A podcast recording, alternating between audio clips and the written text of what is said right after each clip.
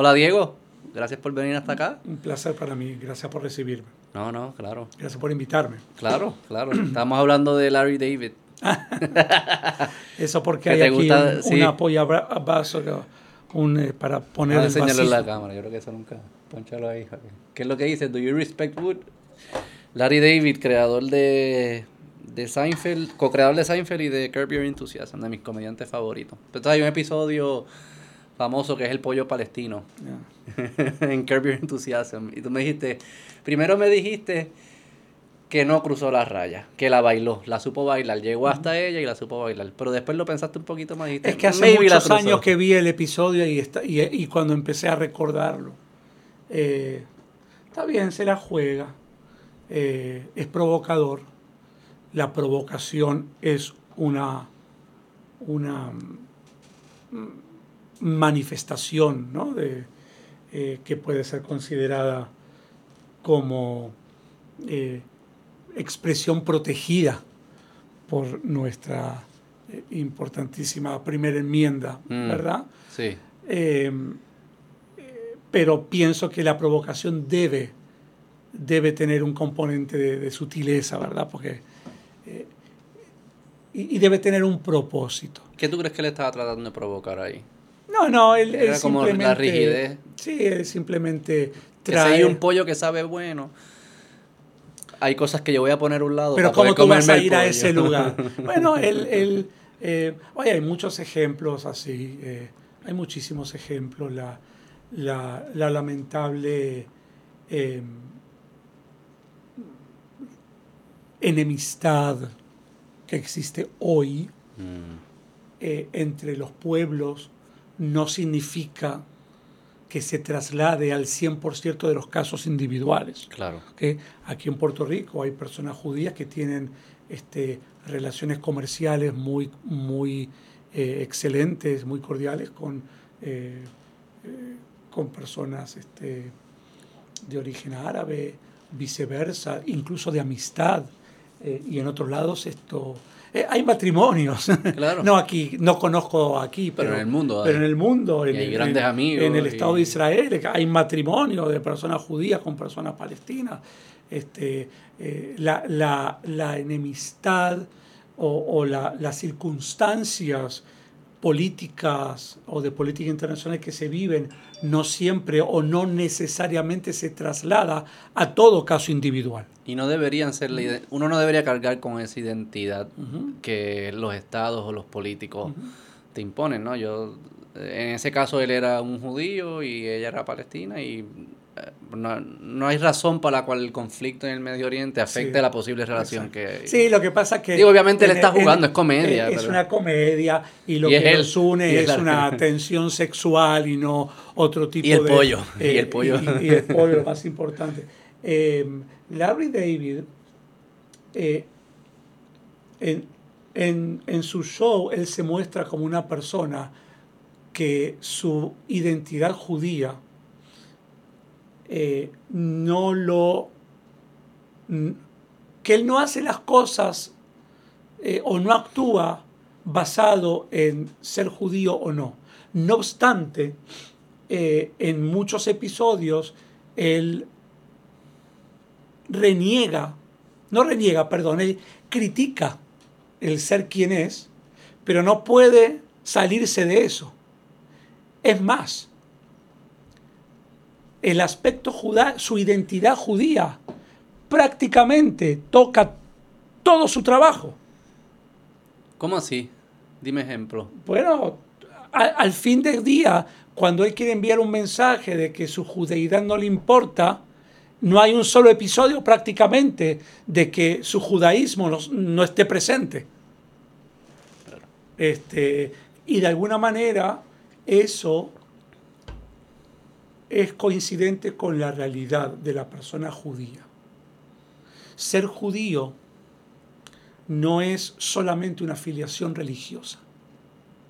Ser judío es una, eh, una definición que eh, toca aspectos diferentes, religiosos sí, pero etnocultural también.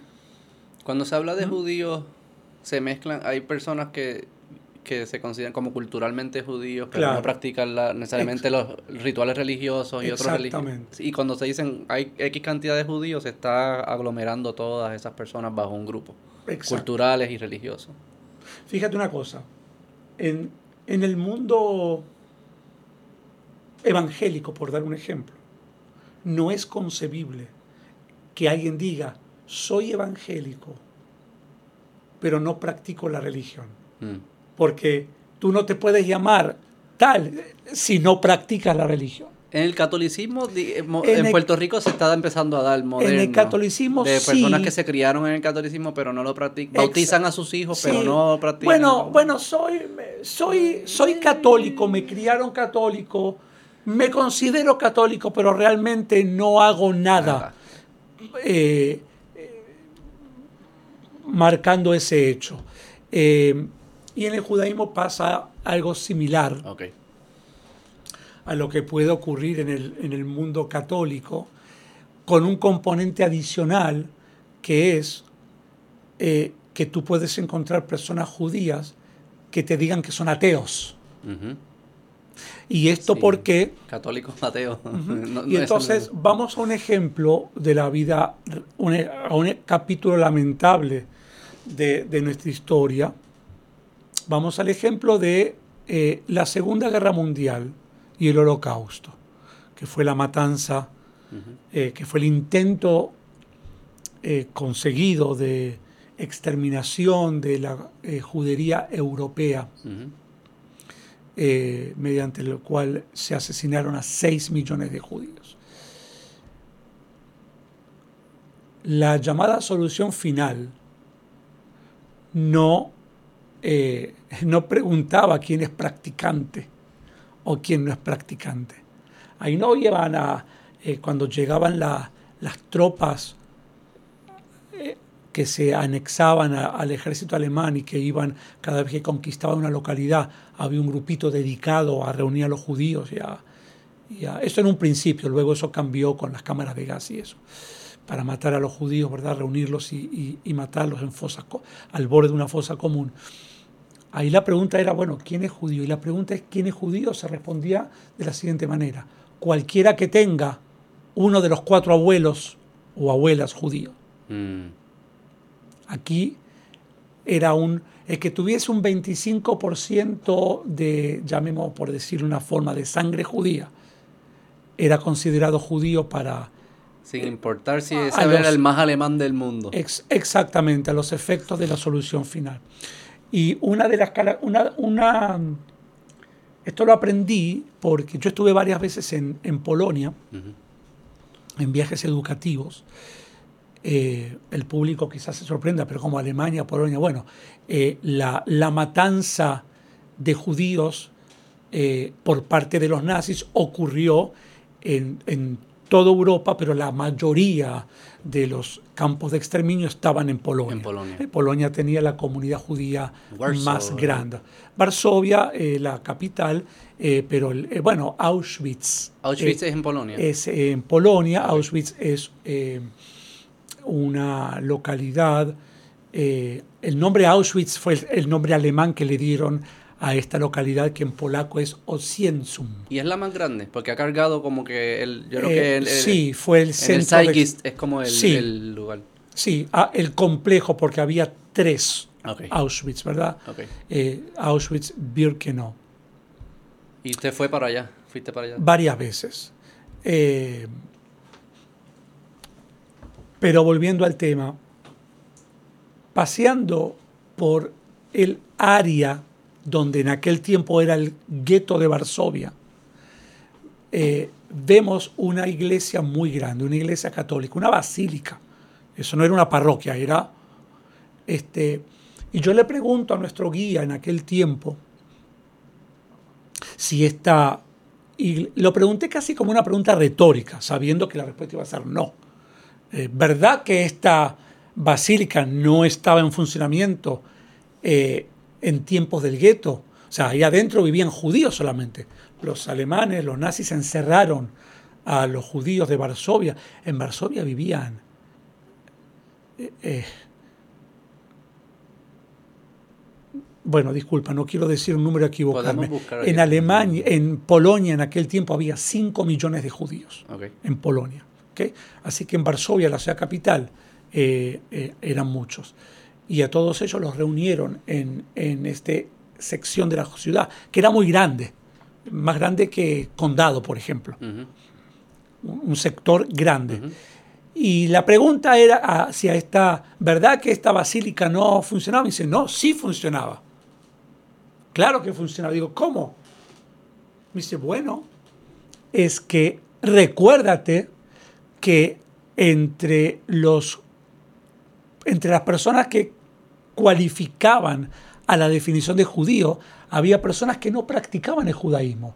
Había, había personas que tenían un abuelo judío, pero que todos los demás eran católicos, por dar un ejemplo, y se criaron en la fe católica,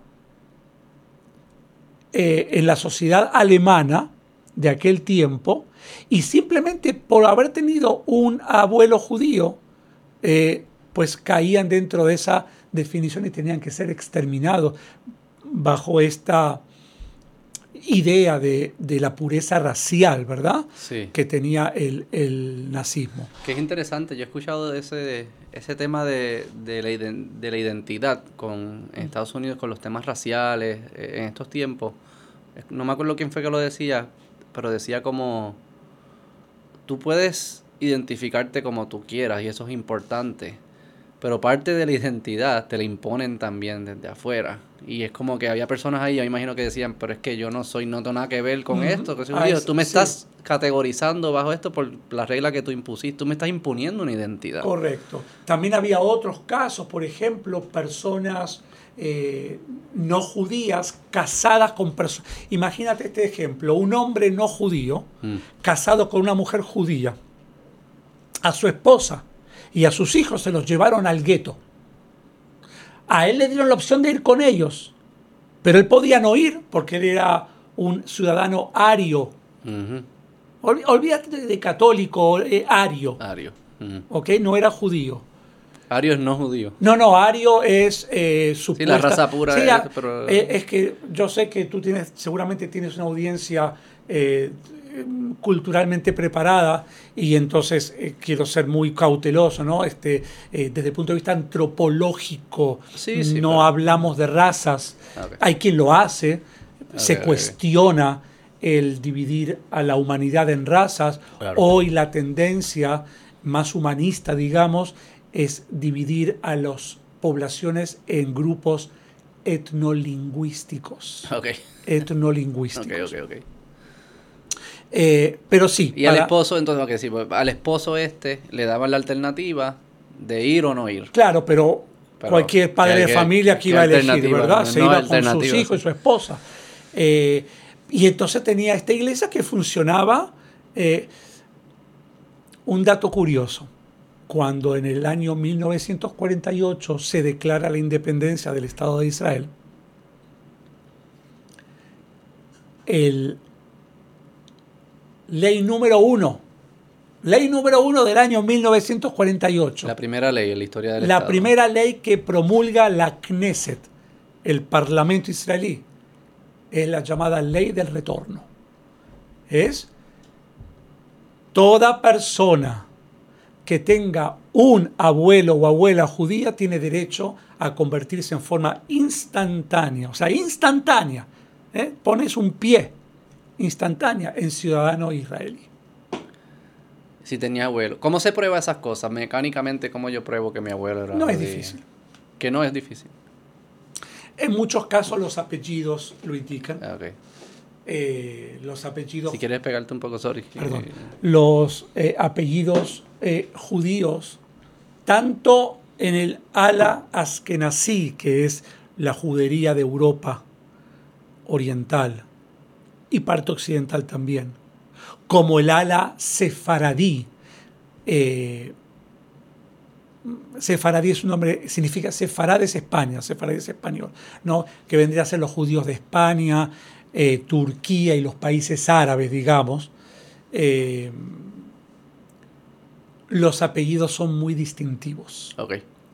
Y además, los judíos siempre tienen esta tendencia de agruparse en colectividades Mm. donde son conocidos, ¿verdad? Este, eh, Sí, sí, están... Oye, tú vas al, al área, ¿conoces a fulano? Sí, sí. ¿Lo viste? Sí, él es miembro de aquí, él viene, eh, conozco a sí, su tío, etcétera. sí. Claro, no, es, es, es muy, es muy sencillo. Esto no significa que personas que no tengan abuelos judíos no puedan ser ciudadanos israelíes. De hecho, en el año 1948, cuando se creó el Estado de Israel, todos los árabes que estaban presentes en el Estado de Israel tuvieron la oportunidad de, de este, Convertirse a ciudadano. no convertirse, de asumir su ciudadanía israelí, al punto que hoy hay un millón y medio de, de israelíes eh, árabes. Porque eso es parte de la controversia, como de las la- la- los Ujú. Controversias de- del tema del Estado de Israel, es que ya ahí vivían personas que en ese lugar, ¿no? Y, y que Europa o Estados Unidos decidieron, pues aquí va el Estado de Israel y las personas que estaban allí, ¿qué era, qué era eso? Cuando No, era no, fue, que no fue era- Europa ni Estados Unidos No, que decidieron. Pues sí, no, explícame, explícale, aclárame Eh, toda la historia. eh, en, en, eh, en, en lo que se llama Palestina,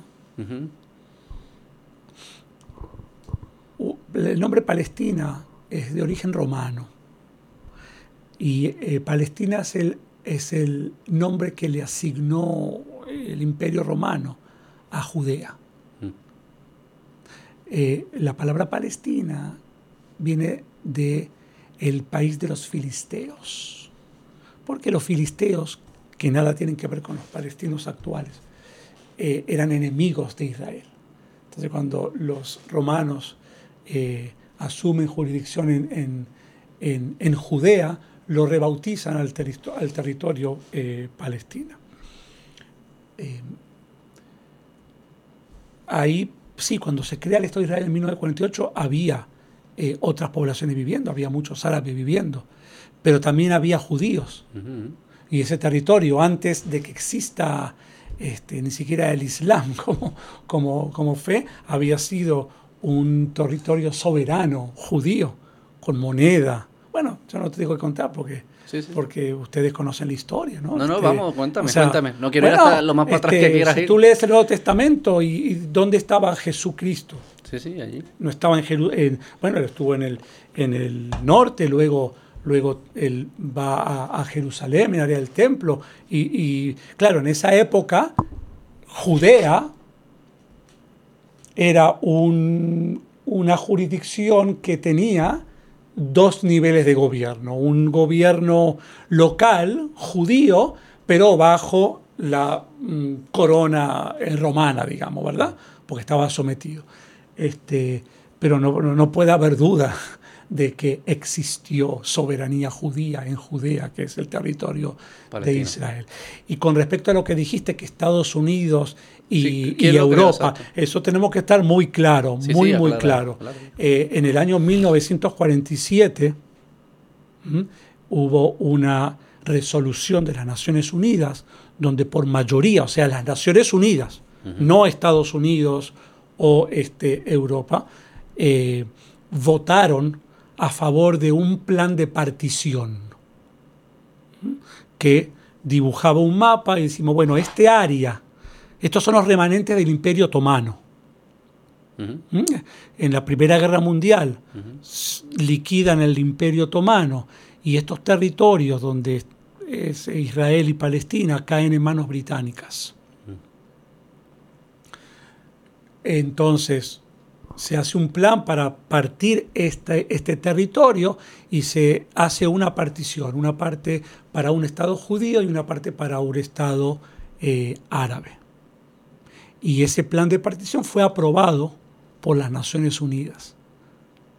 O sea, eh, tuvo esa sanción. ¿Alguien votó en contra? Sí, sí, hubo votos en contra, obviamente los Los 22 países árabes, naturalmente, varios otros países. Hubo muchos votos neutrales, Mm. eh, pero hubo una mayoría eh, a favor. Y entonces se dice, literalmente se diseñó y dijo, este esta área ahora va a ser el Estado de pero, Israel. Pero bueno, esto es otro tema. Y después ahí, eh, ahí finalmente en el 48 Israel declara su independencia cuando los británicos se van. Y ahí ya empieza la guerra, ¿no? Una guerra que en diferentes capítulos continúa hasta el día de hoy. Lo triste es que Israel, eh, a pesar de la guerra y a pesar de, la, de, la, de todo lo que implica eso, hoy es un país floreciente y los vecinos palestinos pudieran este, haberse beneficiado o pudieran beneficiarse en un futuro de, una, eh, de una comunidad, de una asociación, este, del trabajo, eh, etcétera. Pero no es el, no es el caso. No ha habido. Eh, bueno, me imagino. Bueno, en, agregado ha habido integración, me imagino que hay individuos que sí, pero en agregar, en todavía existe el conflicto, obviamente. Mucha gente, por ejemplo, de Gaza tiene permisos de trabajo en, el Estado de Israel. Lo que pasa es que eh, está el problema de, los, de las facciones. No estoy hablando del pueblo palestino, pero dentro del pueblo palestino hay unos grupos terroristas armados fuertes. No son, no son los grupitos eh, de las guerrillas sudamericanas, son, son este, ejércitos. Mm. Eh, son ejércitos que le pudieran dar una paliza a cualquier país mm. en el mundo. Eh, okay, no, ¿Y lo eh, financia otro? Eh? sí, financiados por países como Irán, por ejemplo, y otros países de los cuales hay, pero bueno. este, y, y, ese Israel ha, expandido su frontera, ha crecido, porque también he escuchado que lo que hacen campamentos nuevos y eso. No, no, sé mucho, así que sí. sí, sí, eso ha ocurrido. eso ha ocurrido, pero eso es un tema este, del cual yo te puedo hablar, pero nos sacaría completamente de lo que recuerdo que, te interesaba es que para creo hablar que, del día de hoy. Porque creo que hay como una relación. Yo, siempre he preguntado, no, pues quizás no, no. debería haber relación eh, de cuestiones espirituales, de la tradición judía, con problemas de geopolítica. Sí, es que para mí hay algo bien interesante que cuando se crea el Estado de Israel dices que la primera ley es esta ley de que es como un regresen, regresen a casa, así se siente, ¿no? Sí que por definición implica que se tuvieron que ir de casa. Claro. históricamente ha habido como un odio, por no decir otra palabra, de, de, grupo hacia los judíos. Y yo nunca he entendido la razón de por qué, por qué existe eso. Y parece que como que históricamente se sigue repitiendo. Y con ese, por eso como que hay, para mí sí hay una relación de que como ha habido estas expulsiones que lo siguen sacando de lugares y hasta que se crea este estado dice regresemos ahora. El punto para mí es dime quién te odia y te diré quién eres. No, no es quién me quiere, quién me odia. Cuando yo veo la lista de los que me odian, digo, estoy bien. Sí, sí, sí. Pero ¿por qué, ¿por qué cuando hay estos, estas estas energías negativas se depositan en los judíos? ¿Por qué, sigue, ¿por qué ha pasado eso? Hay, hay, ah, esto es, lo que tú me estás preguntando es una, es una carrera universitaria. Sí, sí, sí. Eh, es, Este, como, es como que me preguntes cómo llegar al espacio, ¿verdad? Es, eh, es, es una pregunta fuerte y, eh, y, no tiene una respuesta fácil. para, para llegar a lo que es el antisemitismo, mm. que es esta, este odio, este prejuicio, pues eh, hay que analizar muchos eh, fenómenos. Eh, el fenómeno de la intolerancia, el fenómeno del temor a lo distinto, el fenómeno del hecho que así como por ejemplo hoy en Estados Unidos hay grupos minoritarios, ¿verdad? Están los latinos, están este, los afroamericanos, están este, musulmanes y eh, etcétera, eh, pues en Europa durante muchos años eh, el único elemento distinto era el judío. Mm. No, no, había hispanos en Europa en Era la única minoría, mm, como decir. O, Principalmente. O, la más visible. La única minoría visible, digamos. O la más visible. No me atrevería yo a sancionar la única. pero la, eh, una de las pocas y, la más visible es el reflejo del otro. Eh, a esto tenemos que mencionar la, la cuota de odio que ha llegado a través de la Iglesia Católica, algo que ha sido reparado en los últimos años, déjame, eh, déjame ser este, firme, firme eh, y agradecido. Eh, y no quiero quedarme corto en mencionar los cambios enormes que han habido al día de hoy esa relación. con los últimos papas sobre esta relación, empezando específicamente en lo que fue la declaración Nostra Aetate, nuestros hermanos mayores en la fe del Vaticano ya en los años 60, este, donde entre otras cosas el Vaticano declara que, que, no eh, eh, declara nulo la idea del deicidio. El deicidio.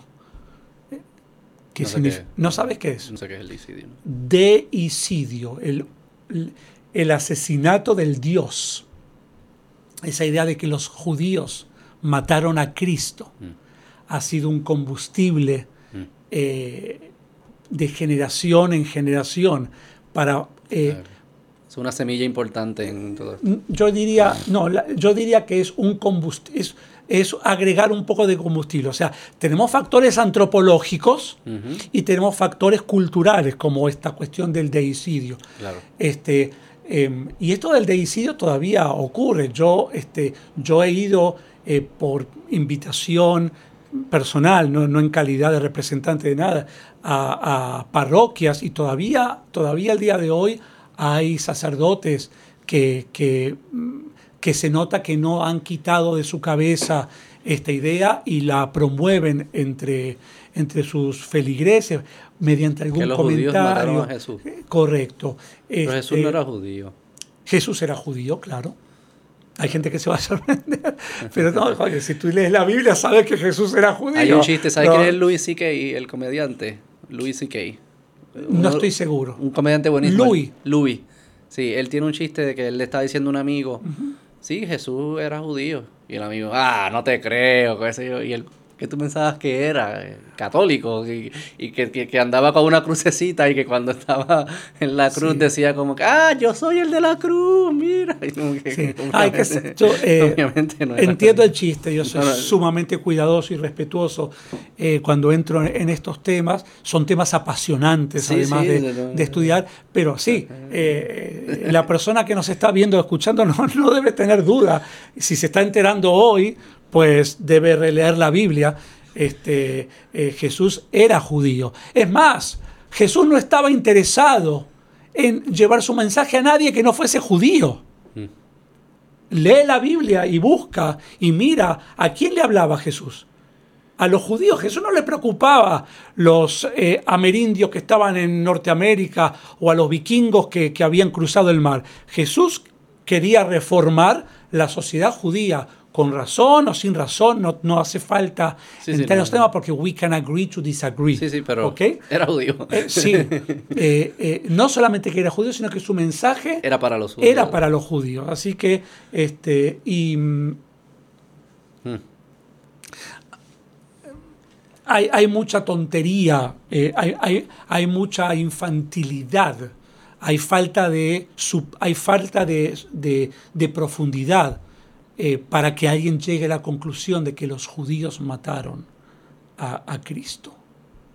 Porque además, si tú eres una persona de fe y por lo tanto tú aceptas que Cristo fue sacrificado para salvar a todo aquel que se bautiza en esa fe, entonces su muerte era necesaria para que esa salvación ocurra. Sí, no, no existiera, sin eso no existen. ¿Verdad? Eh, eh, así que bueno, no, pero eso ya nos estaríamos desviando un poco. Eh, sobre la pregunta anterior, si Israel ha... O sea, la pregunta sería, ¿el territorio de Israel? Fue una pregunta obviamente capciosa de tu parte, ¿verdad? Porque tú la sabes la respuesta y por eso me la preguntas para, para ponerme en Yo no dificultad. sé mucho de esto, no, no, no. bueno, no, algo no. sabes porque si no, no me hubieses hecho esa pregunta. ¿Pero a qué te refieres? ¿A qué te refieres? Tú me preguntaste si Israel pues ha expandido su, su territorio. Ah, sí, sí, la anterior, anterior, Sí, han habido eventos. Sí, sí. No, Eh, lo lo que que- pasa que este, esto merece un análisis muy eh, complejo, ¿no? Mm. Que tiene que ver con, por ejemplo, en el año 67 Israel eh, eh, es nuevamente atacado por varios países árabes. Eh, hay una, un triunfo bélico, eh, un triunfo épico prácticamente por parte de Israel y como parte de esa, de esa guerra Israel termina posicionado en lo que es la parte oriental de Jerusalén, que era un vertedero, en manos jordanas era un vertedero, Jerusalén. sí, Mm. eh, eh, un vertedero, una porqueriza, y, eh, y que estaba prohibido, nadie podía ir ahí. Mm. Hoy toda persona puede ir a los lugares sagrados en- y, y es un lugar floreciente. Y captura este, las alturas del Golán, que es un territorio mm, de, de importancia militar, no, no hay ta- asentamientos. Eh, y, y entonces ocupa lo que es este, la, eh, lo que nosotros llamamos Judea y Samaria, Mm. co- conocido como el West, el West Bank. Mm. Este, y en ese interín pues se han formado algunas poblaciones, eh, algunas poblaciones fuera de los márgenes de lo que eran los límites de, del 1947. Lo que pasa que en definitiva eh, la justificación para eso es bastante simple, así como los palestinos no aceptaron la partición y se fueron a la guerra, pues si tú no aceptas y entonces no hay límites establecidos Sí, sí. eh, no hay límites establecidos. ¿Cuál tú crees que va a ser la solución ahí eventualmente? Eh, tengo esperanza, tengo esperanza que lo que está ocurriendo hoy con los famosos pactos de Abraham, Que entiendo un puertorriqueño participó, un militar puertorriqueño. Fue el que le puso el nombre, Pactos Ah, de Abraham. interesante, no lo sabía. Sí. Eh, eh, eh, tengo esperanza que estos pactos de Abraham, que para quien no lo conoce, es un acercamiento eh, entre ciertos países árabes y el Estado de Israel, eh, vayan a tener como una consecuencia final un acuerdo de paz. Y es con otros países árabes, con... Sí, porque obviamente el conflicto palestino-israelí eh, existe por el apoyo de los países Árabes árabes alrededor. A, a lo que sería la causa palestina y, lo, y la, este, y la mm, solventación de estos grupos terroristas. ¿verdad? Si la conferencia o la Liga Árabe decide que aceptan, aceptan, porque aquí no es un problema de fronteras, que las fronteras se arreglan. Cualquier espacio que Israel haya tomado y que se determine que no correspondía, va a ser eh, compensado con otro espacio.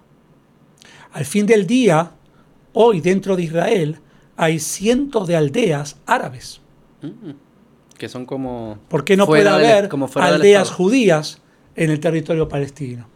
Eh, los problemas fronterizos se, se arreglan. Mm. Si no se arreglan con intercambio de tierra, hasta se arreglan con, con bueno, básicamente con Sí, intercambio, o- con, con land swap, ¿verdad? Mm. Eh, lo que no se arregla es tu determinación de que no tengo derecho a existir. Sí, sí, sí, sí. Eso es distinto. Eso es lo que no tiene eh, arreglo. Y en la medida que existan eh, al menos tres grupos terroristas cuya eh, única eh, misión es la aniquilación del Estado de Israel, no hay posibilidad de paz, porque yo puedo sentarme a negociar contigo. Yo me puedo sentar y decir, tú quieres, tú quieres parte de esto acá, estamos hablando de más y de menos. Sí, sí. Eso tiene arreglo. Es el mismo juego, es la misma regla. Exacto. Ahora, si lo que tú dices, bueno, ¿qué quieres para que haya paz? Quiero que tú te suicides. Sí, sí, no. No hay forma. Es otro juego, sí, sí. Nos vamos a la guerra. Y- Y, en la guerra, pues, Y esos pactos de Abraham, ¿qué es lo que... ¿Qué fue lo que hizo distinto eso para que hoy en día digas como que eso me da esperanza? ¿Qué, qué, qué, qué, qué magia trajo eso? ¿Qué era distinto? Porque... bueno, que obviamente cuando el resto de la Liga Árabe eh, en- em, se siente con los líderes palestinos, digo, bueno, es hora de, ¿Y por qué crees que están es hora de hora? comenzar un nuevo periodo. ¿Y por qué ellos están, esos líderes árabes, son nuevos líderes árabes? Porque hay como que una aceptación de decir, ya es un nuevo periodo, hay que empezar ahora a tener esta conversación. O sea, ¿Pasó algo en, la- en el, el territorio, eh, en, Mm. en la región? O, o fue un día, se despertaron un día y ya dijeron, ya, Pienso que es un no es sostenible? despertar, un despertar de parte de ellos. Hay muchas, lo que pasa es que hay relaciones bajo la mesa, obviamente, ¿verdad? Eh, y a- hay grandes relaciones entre ciertos países árabes y el Estado de Israel. Eh, ¿Ah, sí? sí, sí, que, no, sí. que lo hacen, lo mantienen... Claro, porque eso pudiera significar problemas para estos países con otros países árabes. Ya. Y en los Emiratos, me imagino, son... Eh, los Emiratos es un país que es parte de los acuerdos de Abraham. Eh, Arabia Saudita es un país que, ¿Así? eh, que se está acercando ¿Así? y que se ha acercado a través de los acuerdos de Abraham. Son países que además ven una posibilidad de cooperación económica eh, Claro. y humanitaria con Israel gigantesca. O sea, sería o sea, un Medio Oriente donde Israel es aceptado y donde hay ya una cooperación sería una región eh, eh, pujante, Mm. pujante eh, en, en el mundo. Próspera y... Próspera. y Eh, mucho próspera. conocimiento, Sí. cultura. El Estado de Israel tiene, está pasando, a o sea,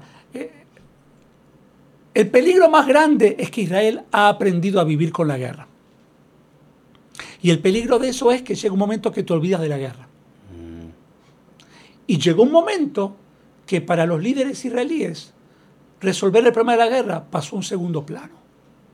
¿Por qué? Porque ya saben que no se puede resolver.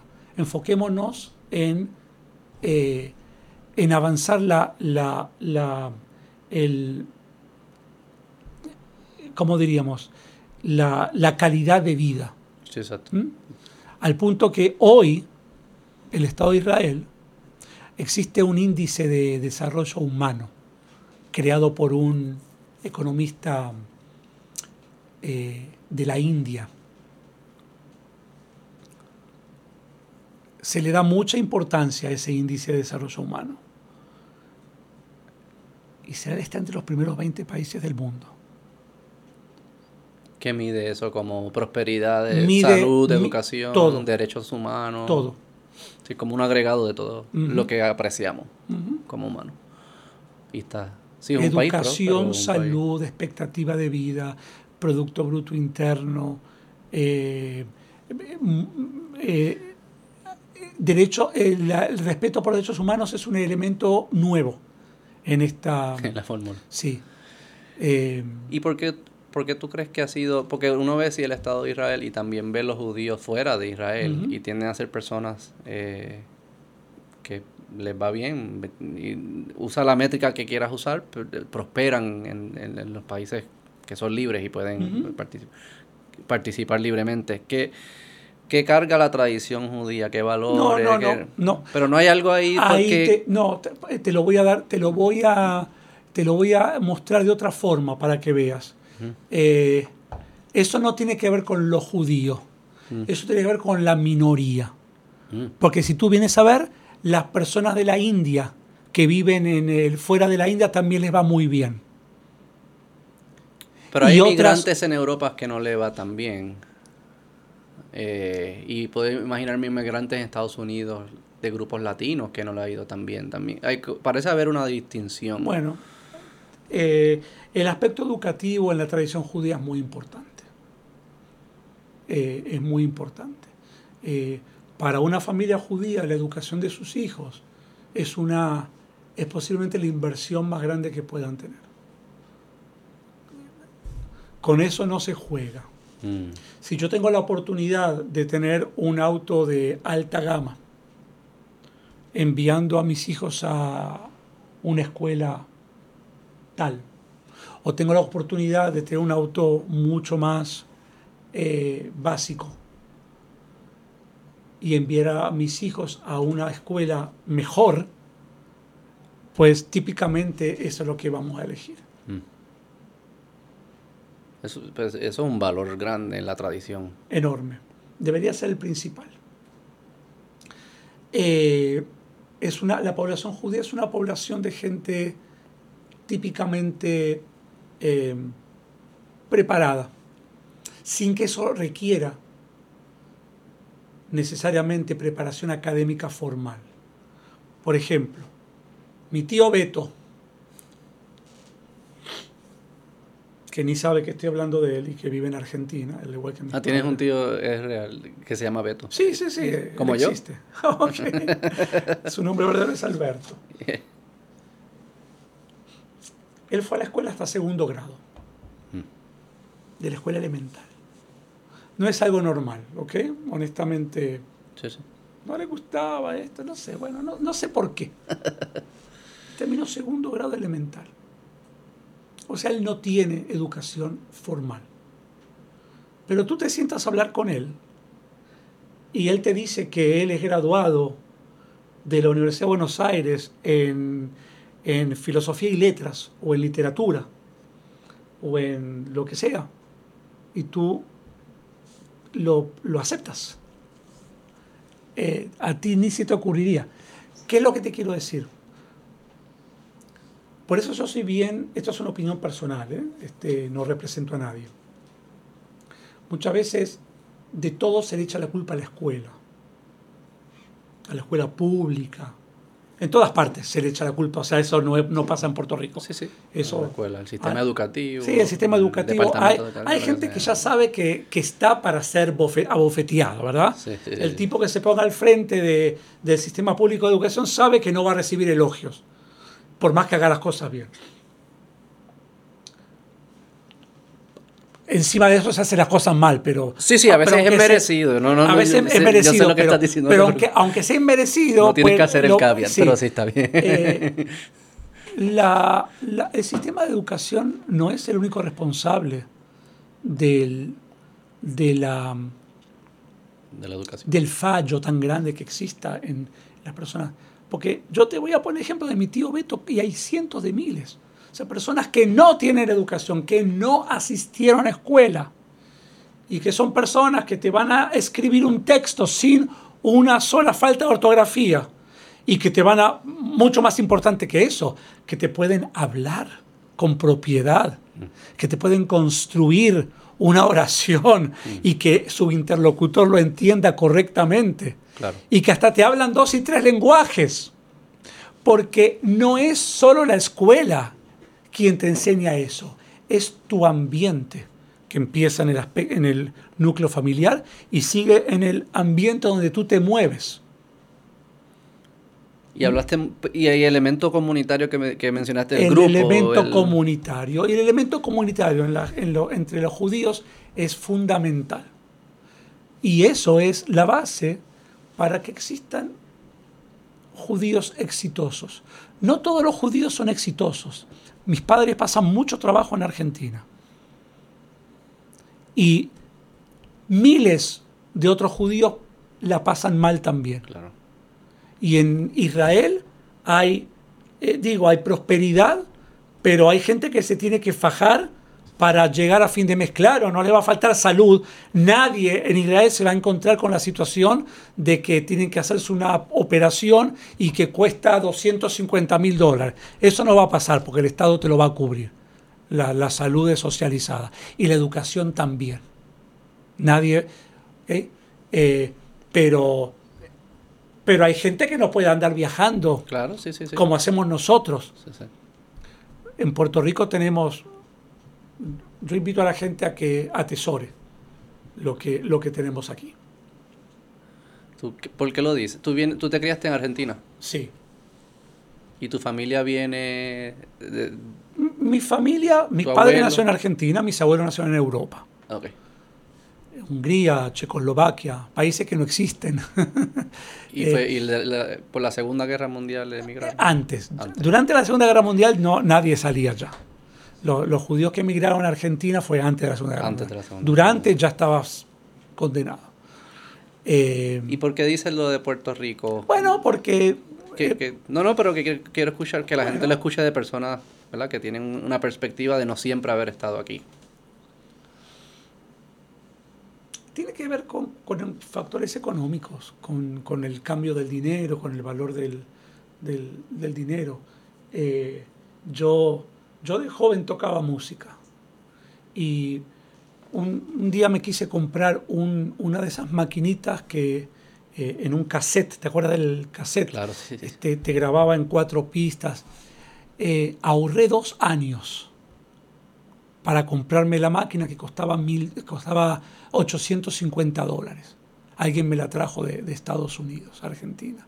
Y yo ahorré dos años para comprarla.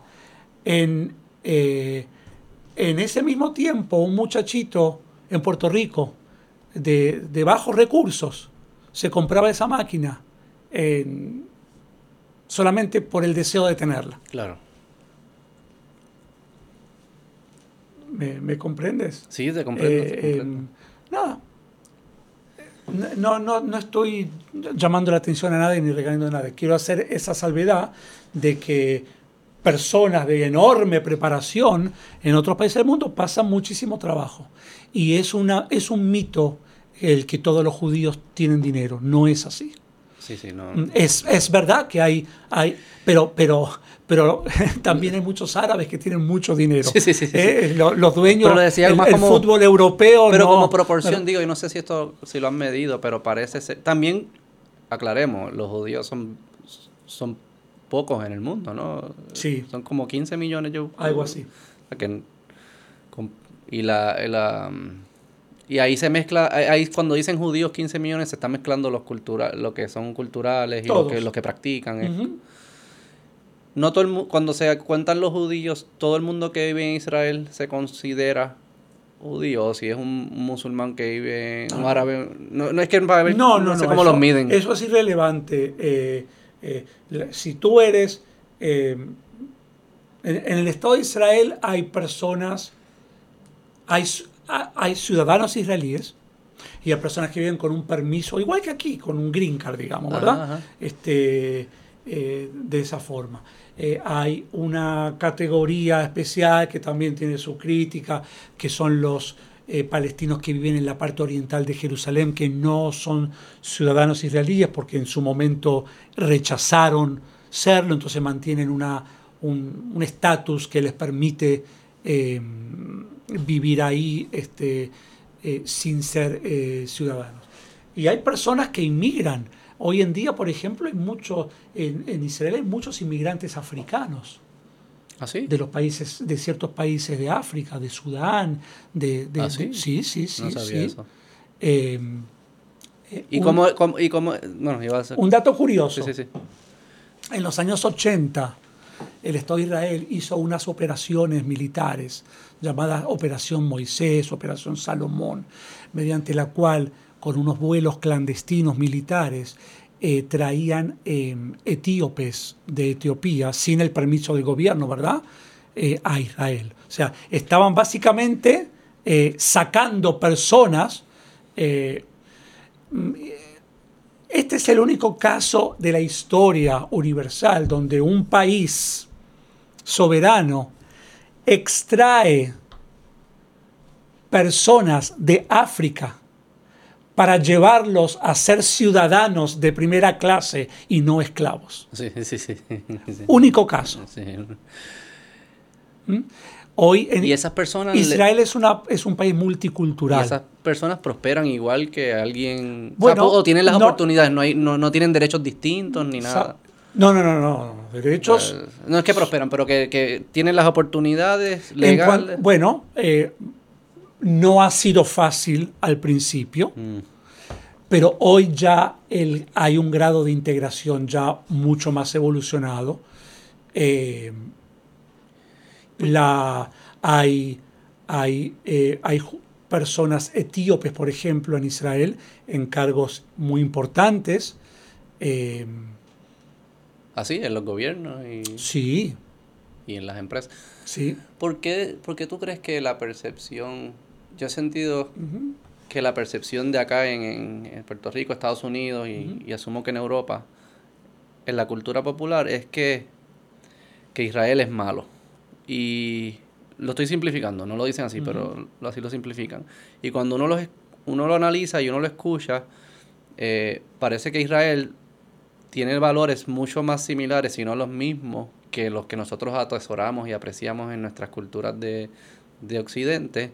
Este, cua- y se parece mucho más a nosotros en esos valores que los países alrededores. Pero, pero, pero, pero Sí. es, es, Sí, es lo que pasa es gigantesca que- la brecha. sí, ¿Por qué que- todavía entonces existe ese, como es un resentimiento? No sé qué es lo que es, como es una energía. Bueno, eso una- tiene que ver con a, a qué grupo tú perteneces. Pero- Vamos a decir, si, tú, si tú militas en un partido político de izquierda, estás eh, firmemente en contra de, de Israel. O sea, no tienes alternativa. Es difícil encontrar. Que haya educación ¿verdad? gratis, salud gratis, Eh, claro, derechos a- humanos. aunque, aunque la de- forma más pura de socialismo existió solamente en el Estado de Israel a través del kibbutz. Ah, es- Otro día hablamos de lo que es- Como comuna. Exactamente.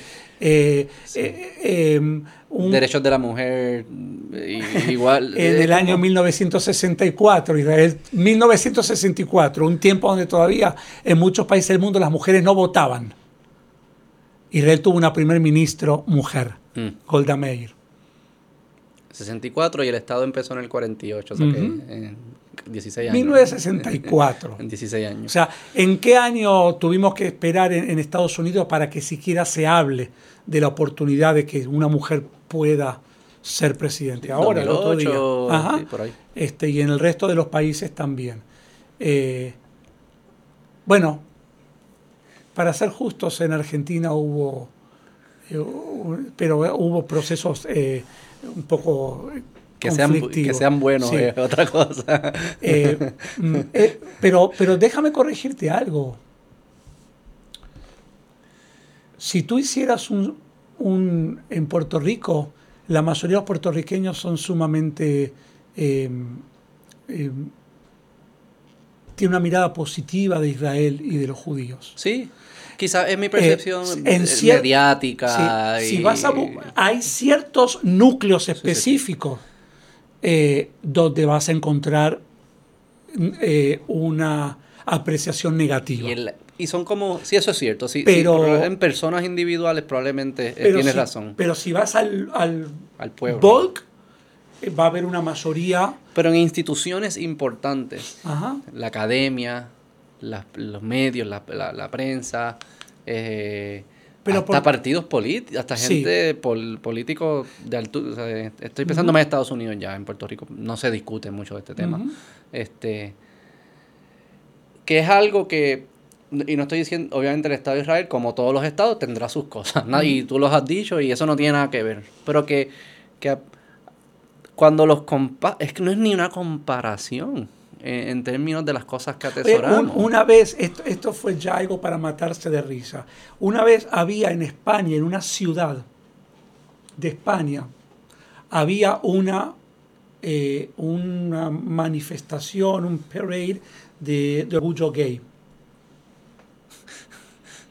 Y a último momento le prohíben a la delegación de Israel participar. Wow. a raíz del maltrato que los israelíes le imponen a los palestinos. Una de las manifestaciones de orgullo gay más grandes del mundo es la de Tel Aviv, por empezar. Eh, resulta que en Israel una persona no tiene derechos o menos derechos por su orientación sexual. ¿Ok? Pero yo te invito a que tú hagas una manifestación de orgullo gay en Gaza. A ver qué va a pasar. Mm. A ver quién sale vivo ahí. o en Teherán. O en Teherán, donde te colgarían directamente de una grúa. En Es- un procedimiento expedito. Eso es lo que yo no entiendo. O sea, eso va a tu pregunta. Tu pregunta fue maliciosa, pero esta vez a mi favor. Yo no estoy a favor y contra no, de nadie. No, no. Yo, eh, Eh, no, tú tienes tu y que idea no se y haces una pregunta retórica, muy inteligente de tu parte, te lo tengo que admitir. Eh, es ridículo. es ridículo. O sea, tú estás prohibiéndole a ese donde, a ese que a ti te acepta y donde alguien no tendría derechos restringidos por ser quien es o por su orientación sexual, por ejemplo, a ese le prohíbes por supuestamente lo que le hace de malo a ese otro que, te, que tomaría tu vida por quien tú eres. O sea, Exacto. Sí, sí, sí. estamos en el... Esto lo puede- como un ejemplo de lo absurdo. Es un absurdo. Es un absurdo. Y esto está de la mano con lo que tú mencionabas antes. ¿Por qué tanta gente tiene una resistencia hacia el Estado de Israel cuando el Estado de Israel comparte tus mismos valores? Y no entiendo todavía. Tiene que ver con, tiene que ver con eh, asociaciones eh, de tipo el amigo de mi enemigo es mi enemigo, el enemigo de mi enemigo es mi amigo. Tiene que ver con ese tipo de, de- de cuestiones. ¿no? En el ámbito académico es muy común, eh, hasta diría mayoritario, el encontrar personas con un sentir eh, contradictorio hacia, hacia el Estado de Israel. Eh, de hecho, de hecho, las universidades en Estados Unidos pues, se han transformado en centros de gran preocupación porque llega el punto donde ese anti-israelismo se transforma en antisemitismo. Hay diferen- hay distin- hay la- porque la, la línea no es tan fácil de desmarcar, ¿verdad? Yo prácticamente te diría que no hay línea. Ok. ¿ok? Yo te diría que no hay línea. Lo que sí hay es la crítica legítima. Como todo gobierno del mundo. Eh, Yo critico al Estado de Israel porque me molesta que el Estado de Israel haya tomado esta medida en tal caso o que me molesta que haya asentamiento judío acá. No quiero tal cosa, el Estado de Israel tiene que volver a... Eso es una crítica legítima. Que puede tener razón, que puede no tener razón, Claro. pero es una crítica legítima. Ahora, la, eh, la, que, la crítica que va, el Estado de Israel no debería existir. Claro, ya, sí, ya Eh, eh, es, eso no es una crítica legítima, eso es antisemitismo. Claro. ¿m? Porque Israel no puede ser separado de los judíos. Tú no puedes decir yo odio Israel, pero no tengo problema contra los judíos, porque Israel es el único país, es el único estado hebreo en el mundo. El único. No, tú no puedes decir que tú no tienes problemas con los japoneses, pero odias a Japón. Porque el único país, eh, Sí, sí, entiendo. el único país que es el hogar nacional de los japoneses es Japón. Israel es el hogar nacional de los judíos. Si tú odias a Israel, odias a los judíos. Pero, ¿y no sería Ahora, que tú puedas criticar al Estado de Israel, no habría ningún problema con eso. Eso es algo Sí, sí, eso legítimo. Es como criticar a cualquier gobierno, pero no, no criticas la legitimidad de que exista ese gobierno. Eh, y la gente que hace los argumentos que eso es como si- eh, se le devolviera a Estados Unidos a los, a los indígenas, o digamos Puerto Rico, más, para ser más específico, a los indígenas, porque sí, esa es la- ahí es que ellos estaban originalmente, son los originales, eso es de ellos. Y los indígenas se la quitaron a otros indígenas, que a su vez se lo quitaron a otros Por indígenas. eso, y los, y los judíos, no, antes de ellos no había otros. También. otros. y, y esos no tuviesen un claim de que ese es no que- existen más. sí. Por eso, como, No, pero no que, existe, que ese no. argumento siempre se puede llevar hasta, hasta el primera se persona puede que nació. llevar hasta Adán y Eva. Lo que pasa es que la, la cuestión es cuál de esos pueblos eh, existen en forma eh, ininterrumpida, ¿verdad? ya, o sea, ya, ya. esas tribus cananeas de quien este, Israel tomó la tierra prometida, no, no. Llévame hasta esos tiempos. Quiero, quiero, quiero. Podemos ir hasta allá, hasta lo más atrás. Podemos ir donde tú quieras. Cuéntame, cuéntame esos Tú tiempos. decides por tu audiencia. eh, No, yo si los vamos por- a confundir, a mí No marear. me importa la audiencia. Tú y yo Ok. la vamos a pasarla bien, seguir pasando, la estoy pasando súper bien. Quiero ir a, esos tiempos, a la historia, a la historia de, de- de estos pueblos, esta civilización, esta cultura, todo, todo eso. ¿Cómo empieza? ¿Cuál es el primer pueblo conocido? Mencionaste uno ahora que estaba Bueno, antes. eh, ¿Y cómo, evolu- cómo evoluciona eso El pueblo de Israel comienza con este llamado de Dios al patriarca Abraham. Abraham era un hombre caldeo, del pueblo de los caldeos, uno de los pueblos mesopotámicos. Estamos hablando cuántos años. Y estamos hablando conforme a la Biblia, digamos. Sí, sí. el calendario que. Conforme a la Biblia estaríamos hablando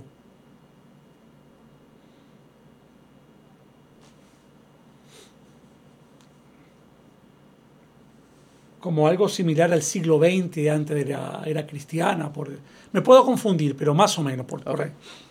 Como 200 años antes. No, 2000. Como 2000 años antes de Cristo. Ajá.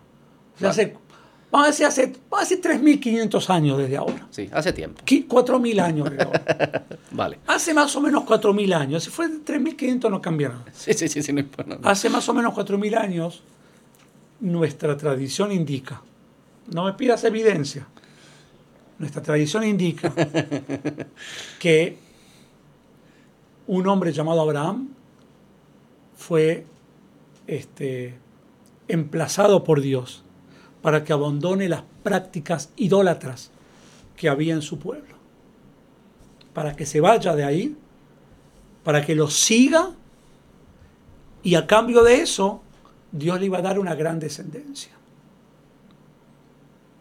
Ese hombre se llamaba Abraham. Abraham tuvo una descendencia múltiple. Los árabes son descendientes de Abraham. Los judíos somos descendientes de Abraham. Cada uno seguimos un linaje diferente. Los árabes siguen el linaje de Ismael. Los judíos seguimos el linaje de Isaac. Los judíos, y por tradición, digamos, el, eh, esta tradición judío-cristiana, ¿verdad? Eh,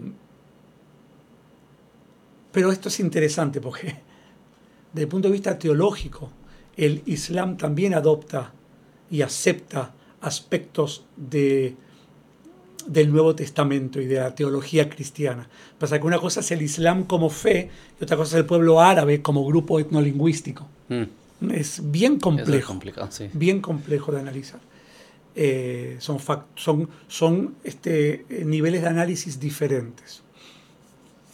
Eh, bueno, Abraham tiene a su hijo Isaac, conforme a la tradición judía. Luego Isaac tiene a su eh, hijo Jacob, Jacob. Jacob tiene 12 hijos, que entonces son los 12 tribus de Israel, en un momento dado bajan a Egipto por una hambruna, se quedan en Egipto varios siglos, viviendo en paz y en armonía y en tranquilidad, hasta que en Egipto hay algún tipo de revuelta, cambio de poder, cambio de, grupo dominante. En Egipto, al ser un imperio, ocurría este tipo de cosas. Y eh, pues un nuevo faraón decide que los judíos ya no eran eh, confiables y decide este, primero matar a los varoncitos que nacían, luego eh, ese plan no funcionó, decide esclavizar a, los judíos. Yo estoy diciendo la palabra judíos, que está mal utilizada en este momento histórico, no deberíamos hablar de judíos, deberíamos hablar de los hebreos. Ok, ¿Mm? porque cuando, ¿cuál es la distinción? Bueno, Judea es una de las doce tribus okay. de, de, la nación de Israel. Okay hoy por hoy es intercambiable, lo podemos usar uno u otro, ¿verdad? Porque históricamente se perdieron las otras tribus. Eh, así que hoy da lo mismo. ¿Peleaban entre ellas o no entre las dos? No al punto de la guerra, pero hubo sus conflictos. Y entonces, eh, ¿qué, estos que están en Egipto, eh, ¿qué, bueno, que los agrupa, ya hay como unos ciertos valores, ya hay una forma de vivir. Una familia que se transformó en clanes y clanes que ya tenemos un pueblo, un pueblo este, de, cientos de miles de personas. Y hay como unas reglas que tú las puedes ver que identifican las tradiciones de hoy. Un lenguaje, pero este es un momento previo a la famosa entrega de la ley, de la Torá, de los diez mandamientos. Okay, vamos. ¿okay? Estos son las partes fundacionales. ¿no? Entonces los hebreos son esclavos en Egipto y Dios envía a su emisario Moisés a sacarlo de Egipto con todo lo que, eh, a ver, puedes ver la película Los Diez Mandamientos de los años 60, o si eh, los niños pueden ver The Prince of Egypt. De, y hay una que se llama Exodus también. Éxodo. De Amazon. Creo que Christian Bale es el actor. Me hablaron muy bien de él. Eh, sí, pero ahora estoy, estoy confundido, perdón, pero creo que la película Éxodo no se refiere al éxodo de Egipto, sino al éxodo de los judíos de los países árabes cuando... Ok, no la he visto, eso que no eh, sabría. si es la película de la famosa melodía, no, no, no, no, no, eh, no se refiere al éxodo de Egipto, sino al éxodo de los judíos de los países árabes en los, En los años no la he visto. 50. Nada, vean las dos, vean todas las películas. los diez mandamientos dura tres horas. Ok. Eh, entonces están en Egipto, son esclavos. Es otra de las cosas que tampoco nunca nos enseñan ni, ni se hablan, de que ha habido esclavos por toda la historia y los judíos así fueron esclavos. Bueno, sí, sí, eso es. Este, de hecho, desde el punto de vista teológico, es la única factura que Dios nos pasa, ¿no? Como que lo, eh, teológicamente hablando, en, en, el lenguaje de la Biblia, eh, todo lo que le debemos a Dios es por habernos sacado de Egipto a la libertad. Más nada. Dios no te pide nada a cambio de hacerte feliz, de darte la vida. Es como pueblo habernos sacado de la esclavitud hacia la libertad. Esa es la deuda que, tenemos eh, con Dios. También ahí eh, entra el famoso, eh, otra de las fuentes de antisemitismo, el concepto esto del pueblo elegido. Mm. Eh, que no, es, no resulta tan importante para nosotros. Nosotros no hablamos del pueblo elegido, eso básicamente es algo que se manifiesta en la vida. Es el pueblo elegido para llevar adelante las leyes que Dios eh, imprimió en, los diez mandamientos y en la Torá, en el Pentateuco. Pero eso era Israel en, en comparación de los otros pueblos idólatras que vivían en ese momento, no en comparación con el cristianismo o con el Islam, que son religiones monoteístas del día de hoy. No nos consideramos elegidos por sobre los cristianos o por eso nos consideramos elegidos por sobre los cananeos que hacían sacrificios humanos. Sí, sí, sí. En ese contexto eran En ese contexto éramos el pueblo elegido.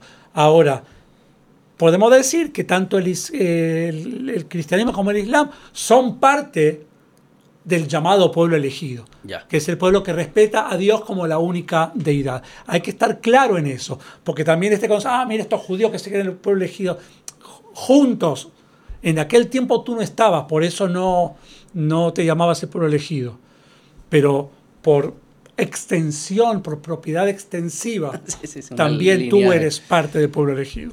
¿Me, me sigues? Pero esto es bien importante porque hablamos del deicidio como factores que este, fueled el antisemitismo. Este fue uno de ellos también, el concepto del pueblo elegido. Ya. Entonces, ¿quién era Moisés? Bueno, Moisés fue el más grande de los profetas del pueblo de Israel porque habló con Dios cara a cara. Panim el panim, cara a cara. Por cierto, si hay una persona árabe escuchando me entendería porque el lenguaje árabe es primo del lenguaje hebreo.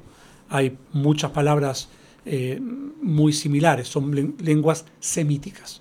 Eh, panim el panim, cara a cara.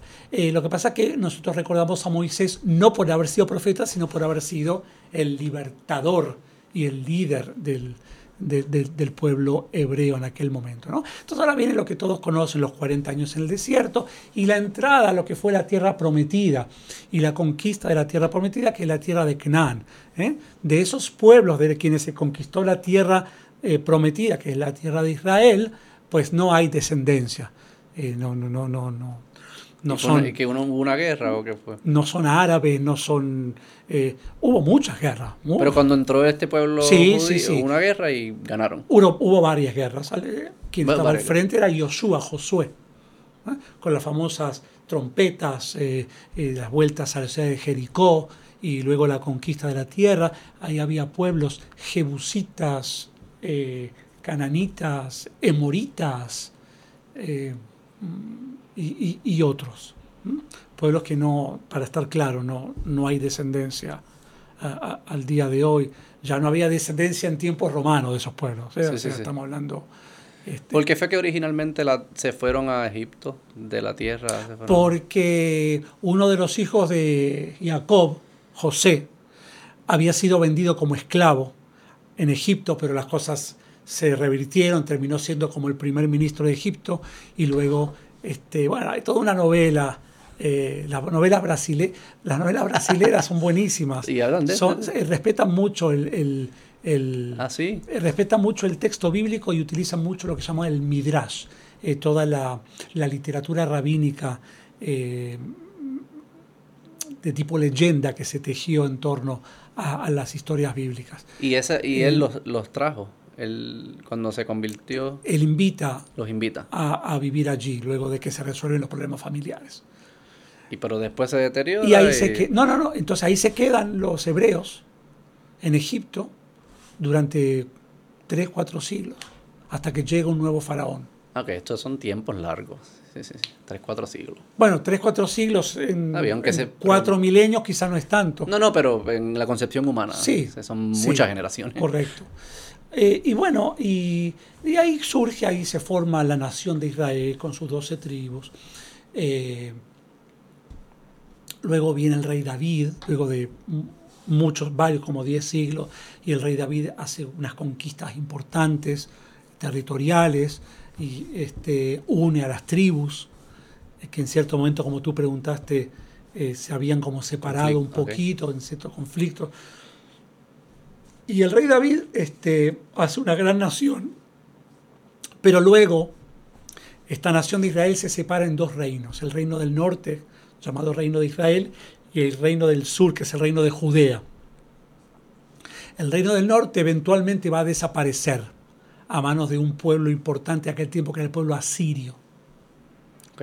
O neobabilónico.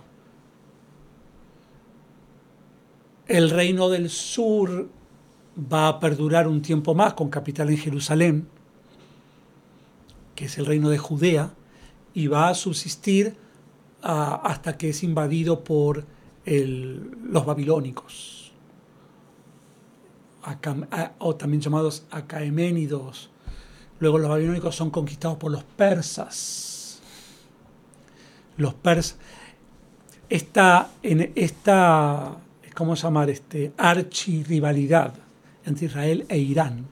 Irán es el país persa, digamos, ¿verdad? Es prácticamente ridícula porque eh, los persas y los judíos fueron amigos por, por siglos y siglos y siglos.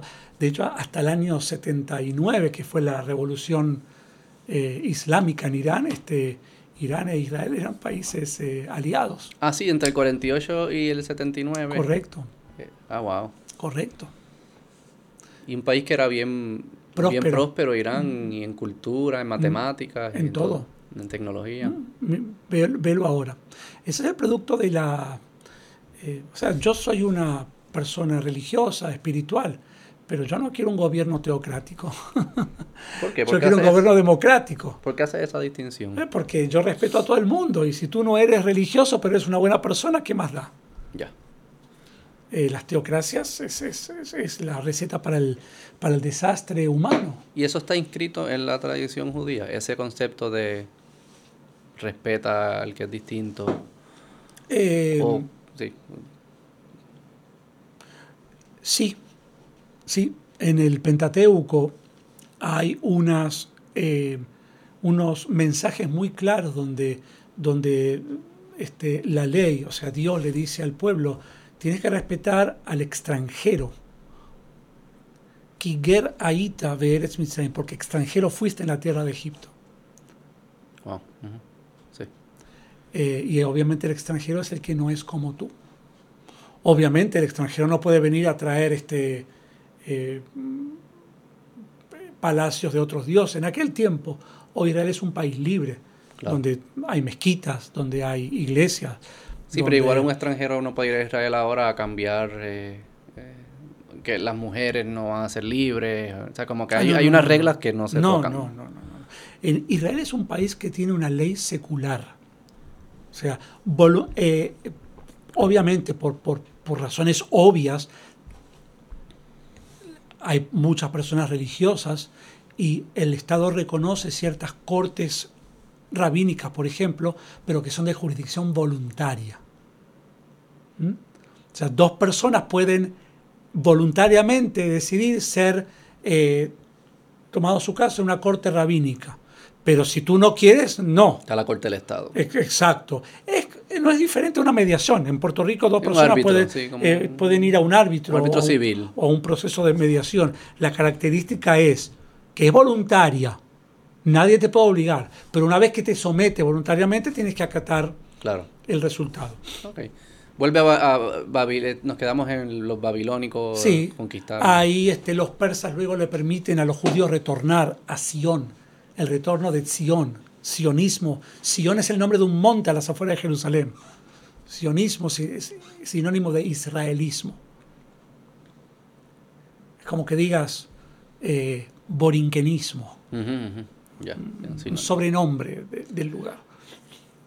Y y a partir de ese momento, pues Judea sigue existiendo por momentos como lugar independiente, por otros momentos como lugar dependiente de una potencia extranjera, como fue Grecia, como fue Persia, como fue Roma. ¿Mm? Finalmente, en el año 70, los romanos este, eh, hacen las cosas más difíciles para los judíos. Pero a partir de ahí los judíos este, se empiezan a dispersar por los confines del Imperio Romano y así es como los judíos llegan a Europa, especialmente a Europa del Este, a toda Europa. Eh, pero entran por donde, por lo que es Turquía ahora, Rusia, y empiezan luego, o van por el, por el mar y llegan como España. No, sabría especificarlo. Grecia, sí, sí, por todos lados. Por todos lados, el Imperio Romano ocupó lo que sería casi la totalidad de Europa. Eh, hacia el oeste y luego también hacia el este, pues está el Imperio Romano este, Oriental. Y en todos esos confines los judíos se desparramaron. Pero siempre quedó una comunidad judía muy importante en Jerusalén y en otras ciudades de, Israel. O sea, no, no, quedó vacía. Lo que pasa es que a, partir de ahí Israel se despidió de la soberanía hasta el año 1948. Y cuando eh, entra Pero lo que no se puede negar o sea, son las moneditas. O sea, yo tengo moneditas de la época romana en Israel. ¿Se las tiene? Claro. Ah, wow, qué chulo. Eh, a ver, le envío una foto después. Te traeré alguna. Eh, hay miles. Son tantas que no tienen valor económico. No tienen valor económico. Las, puedes, las puedes comprar en una visita a ah, Israel. Pero, ¿cuál pero tiene un valor. ¿Cuál es el valor de eso? Mira, ¿qué, qué muestra más cabal de soberanía que una moneda, que la existencia de moneda. Mm. Entonces, ¿cómo vas a venir a decir que Israel usurpó en el año 48? Cuando eh, entra el Imperio Romano, esto en relación al calendario que nosotros usamos, el calendario de Cristo, ellos entran que un siglo antes, en relación a Cristo, a Jesús. ¿Cuándo entra el Imperio Romano? Allí, a, Durante. Pero antes, par de años antes, me sí, imagino. Un siglo antes o cien años antes, ¿no? Recuérdate que durante Jesús, en su vida humana, digamos, ¿no? Sí, sí, sí, me refiero. Este, eh, había, había en, en Judea, había, cuando digo Judea es lo mismo que Israel. Sí, sí, sí. Eh, había eh, un, dos jurisdicciones que competían, la local y la romana, que era la imperial. Mm, Obviamente la imperial tenía... Eh, sin entrar en cuestiones políticas, no hablemos de Puerto Rico para no... Sí, pero, eh, pero hablemos de un estado de la Unión, Alabama en Alabama hay un gobierno local y hay un gobierno federal. Y a veces puede haber un conflicto entre uno y el otro. Y obviamente el que va a prevalecer generalmente va a ser el que tiene más fuerza, que es el, federal. Y eso era el imperio romano, es como el, el gobierno federal. Claro, nada más que aquí existía el elemento de que era un grupo dominando a otro. Algo que no está presente en Alabama. En el caso de Alabama, ¿verdad? sí, sí. sí. Eh, sí, el caso de Puerto Rico pudiese ser más sí, similar, pero la no, relación no- es distinta. no quiero entrar en, en cuestiones que Sí, sí, no, no hay que entrar en eso. ya bastante problemas tengo para, para entrar en otros. Oye, no, ha estado bien chévere. Este, ¿Qué pasa después? Porque ahí yo me... e- Esa, ese- esa Judea. ¿Qué pasa después del imperio, cuando se cae el imperio romano? ¿Qué pasa en Judea? Judea va, estando, va, va cayendo en manos de otras eh, potencias. Sigue siendo siempre... grupos árabes, eh, diferentes eh, dinastías. Es bien complejo, yo eh, hasta que finalmente en la época, creo que está Saladino incluso en algún tiempo, este, eh, eh, cae en tiempos, luego caen las cruzadas, los cruzados, que, vuelve, que, vuelve a ser conquistada por los, el Holy Roman Empire, ¿no? Que no era el imperio romano, sino que era esta cuestión europea. Eh, luego termina cayendo en manos otomanas y estuvo bajo el imperio otomano durante mucho tiempo. Y seguía habiendo eh, judíos. Y, Seguía habiendo Y a veces vivían en sí, paz, a veces sí. había problemas, todo esto. Y ahí entonces llega la Primera Guerra Mundial, se cae el Imperio Otomano, cae en manos británicas la región, pasa la Segunda Guerra Mundial. Entonces Sí, lo- esa región del Medio Oriente, cuando se desbarata el imperio otomano, se divide entre Francia y, y Gran Bretaña. Ah, claro, que ahí está. Eh, eh, la parte del Líbano y eso esas cae en manos francesas. Eh, también el Líbano supo tener mejores días. Eh, ellos tienen sus propios problemas. Y, y el, el- el gran desastre en todo el Medio Oriente son las, eh, las, eh, las eh, ideologías. La teocracia. los fa- la- sí. no, no teocracia como tal, pero estos grupos terroristas que si estos grupos triunfasen y se apoderasen de toda la región, lo que habría ahí no es un país democrático, No, no, es una sería una eh, un totalitarismo religioso, un totalitarismo islámico, donde las personas no tendrían derechos si esos derechos no coinciden con la ley religiosa. Claro. Por eso es que a ti te asombra tanto que tantas personas, especialmente en el ámbito académico, o sea, que son tan este, liberales para unas cosas, es que es ridículo, no tiene otra cosa que enojarse.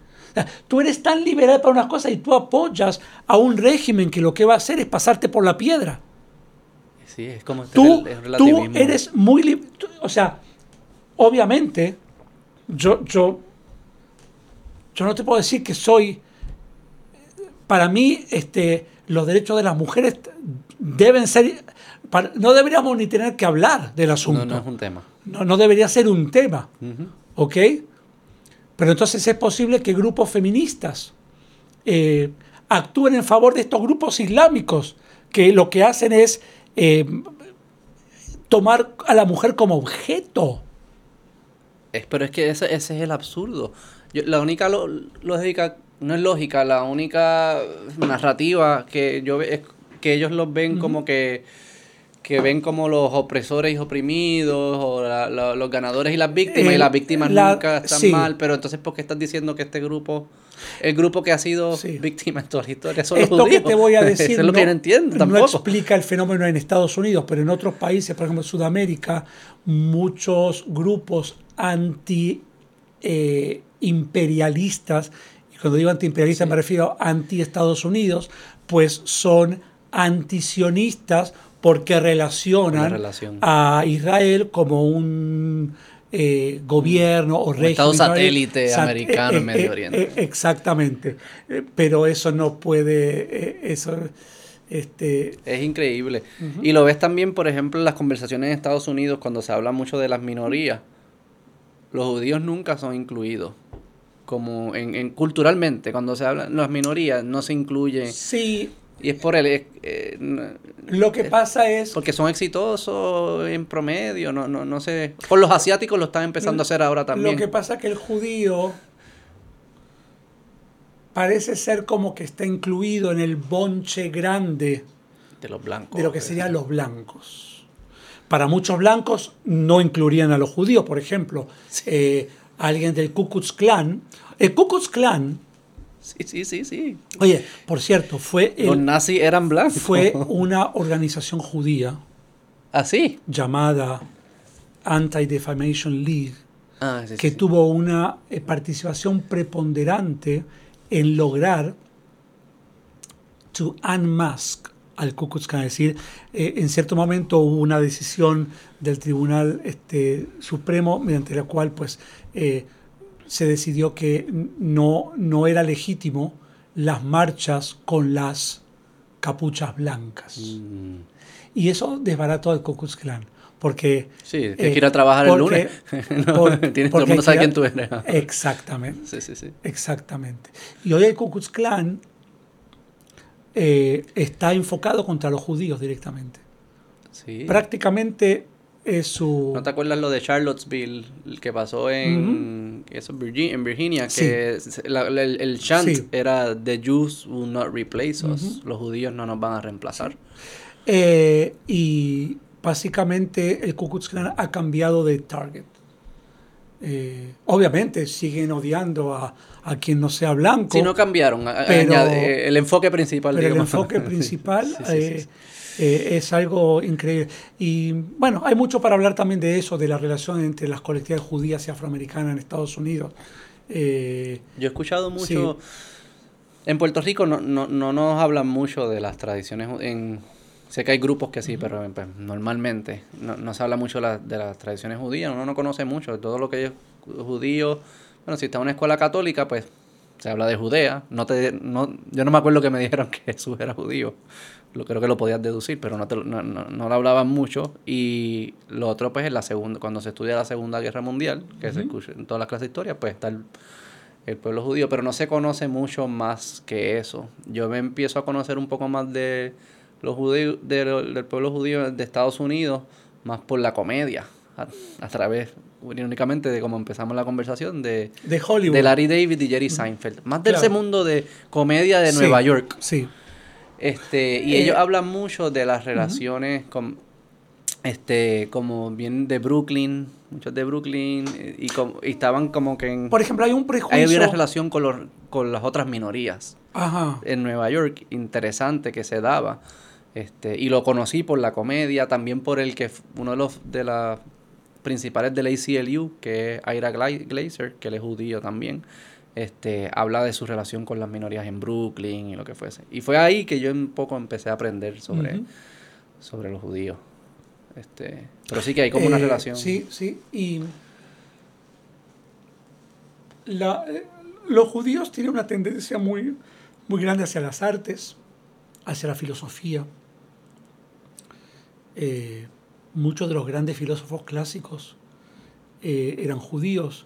No, no practicaban la filosofía judía, simplemente que eran personas judías, quiero decir, ¿verdad? Sí, sí. Este... Y la, creo que, si puedes buscar ahí, yo creo que es el grupo que más premios Nobel tiene, son los judíos también. Ah, yo, no, yo no menciono esas cosas. porque no, no, no, no, no, Está bien que tú lo digas. Yo no lo hago porque no se trata de ser mejor o peor que nadie. Pero hay eh, algo un poco como que lo que quisiera aterrizar es, quizás en esta última parte de la conversación. No sé, creo que quizás no te gusta hablar tanto de esto y me lo dices, pero hay algo que, están, que hace bien. Hay, hay, hay algo de la comunidad judía que, que llamemos que tiene unos códigos, unas reglas, unas normas de cómo vivir, de qué apreciar, qué valorar, cómo tratarse, que produce lo que desde afuera parece ser una buena vida. Y la puedes medir como la quieras medir.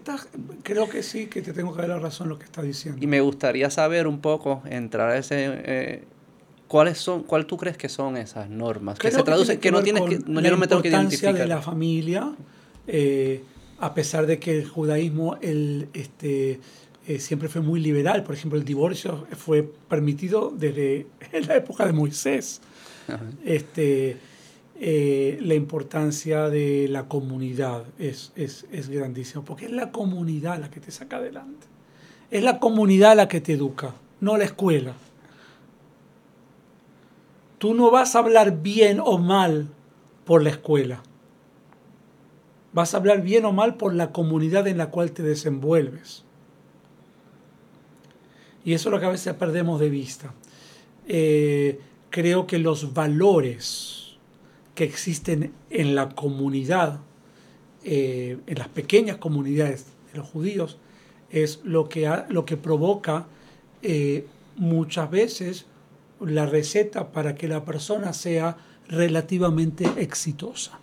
Ese éxito no, no debe ser medido en dinero. No, no. Este, eh, creo que, tiene que ver con, eso. ¿Qué valores son esos? Eh, Mencionaste la educación. La educación, la preparación, ya sea formal o informal, la que recibe de tu comunidad. Eh, aunque la formal también es destacada, o sea, dentro de la comunidad judía, el, los, el, digamos, los porcentajes de educación super, eh, avanzada eh, son grandísimos. Eh, ¿Me entiendes? ¿Qué, más te puedo decir?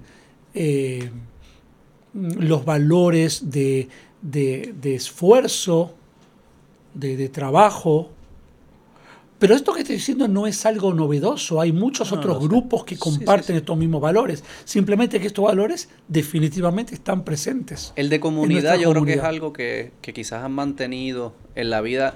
Yo siento que en la vida moderna es algo que, que sí se puede haber ido deteriorando, este sentido de, de, comunidad, de vecinos, de hasta de la familia. Este, y me parece cuando te escucho que quizás eso es algo que puede que sea un poco más distintivo a los otros grupos que han mantenido hasta en la vida moderna.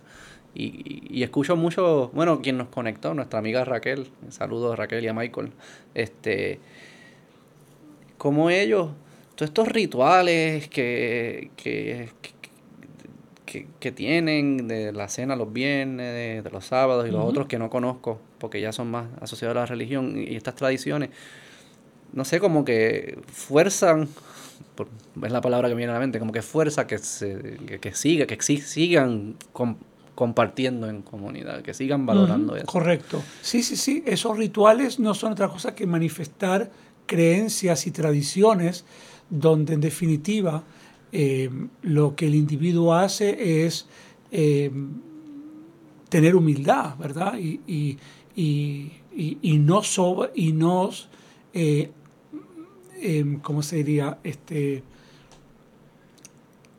se me fue la palabra, la, tengo en inglés. Y no en inglés. Underestimate, ¿no? Este, subestimar. Subestimar eh, los desafíos de la vida. ¿No? Que hay que atacar cada situación. Y, ah, em, el otro día le estaba enseñando a un grupo de, de estudiantes como Josué en una batalla subestimó al enemigo y y, salió mal. ¿Crees que esto no, no sé cómo preguntarlo sin que suene mal? No te preocupes, pregúntalo. ¿Crees que el, el aspecto de siempre estar perseguido ha de alguna forma reforzado la importancia de comunidad, que la única forma que nos podemos mantener y defendernos es por estar unidos? Totalmente pero 100%. Que es como una bendición y, una, y un blessing and a curse, como dirían en es, es un it's a blessing in disguise. Es una bendición disfrazada. No es una bendición porque nadie quiere ser perseguido. no, por eso lo, que pasa es que el resultado, hay una, hay un, hay una consecuencia colateral, que es esa, la, la, unión. Es que no había supervivencia. Hoy, eh, hoy los judíos estamos pasando un momento de, de, digamos, de relativa bienestar en el sentido de que eh, vivimos en la mayoría de los países con, libertad, ¿verdad? Y tenemos nuestro Estado de Israel.